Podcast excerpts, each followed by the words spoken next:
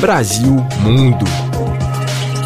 Você sabe o que é ter um amor, meu senhor. A semana foi de cinema brasileiro em Los Angeles. Durante quatro dias, o Labrife, Los Angeles Brazilian Film Festival, apresentou mais de 40 filmes do nosso país. Os grandes vencedores dessa maratona de cinema foram divulgados na última quinta-feira, dia 26. Nosso Sonho, que retrata a vida dos cantores Claudinho Bochecha, é o grande vencedor como melhor longa. Vera Holtz foi eleita a melhor atriz por Tia Virgínia. Daniel de Oliveira, melhor ator por Rio de Desejo.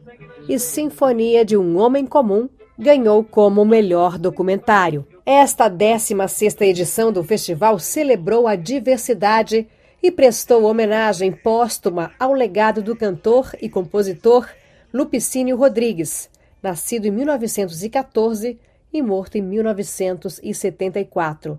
Além de dedicar um troféu à família do artista, uma das grandes atrações foi o documentário Lupicínio Rodrigues, Confissões de um Sofredor, do diretor Alfredo Manevi, que fez parte da mostra e trouxe para Hollywood uma batalha pelo reconhecimento da obra e pelos direitos de Lupe. O filme mostra a história de como uma das músicas do cantor chegou a Hollywood nos anos 1940, sem que o autor recebesse crédito algum.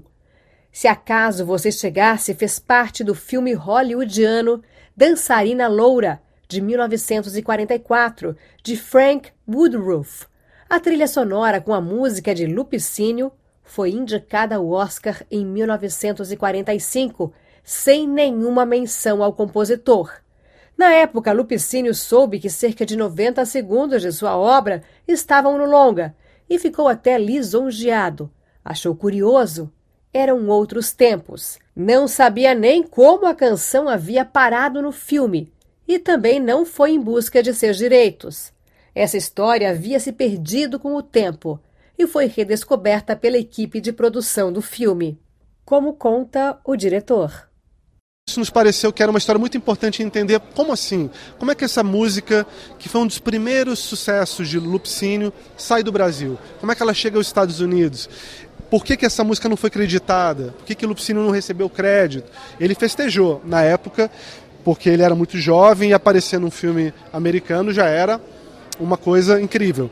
Mas ao longo da vida dele, ele foi também se amargurando e sofrendo por não ter, talvez, as, os retornos financeiros que suas músicas é, geravam. Né? Então, se isso for aceito pela academia, Lupicínio Rodrigues seria o primeiro brasileiro, junto com Ari Barroso, a ser indicado ao Oscar.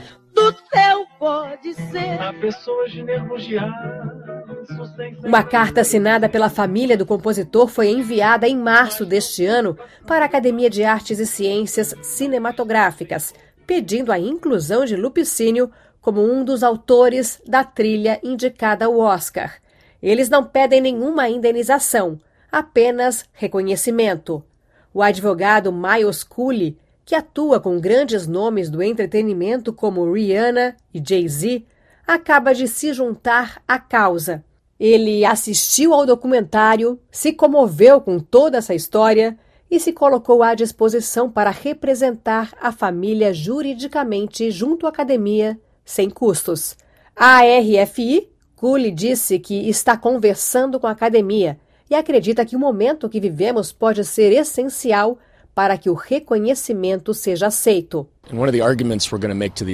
Um dos argumentos que vamos apresentar à academia é que esta é uma oportunidade de fazer a coisa certa, de crescer e expandir, não apenas a partir de um ponto de vista cultural e internacional, mas também racial, no sentido de que este foi um dos primeiros compositores negros do Brasil, que a música era tão boa que chegou até os Estados Unidos em um filme indicado ao Oscar. Acho que fala sobre onde estamos, nossa evolução como sociedade.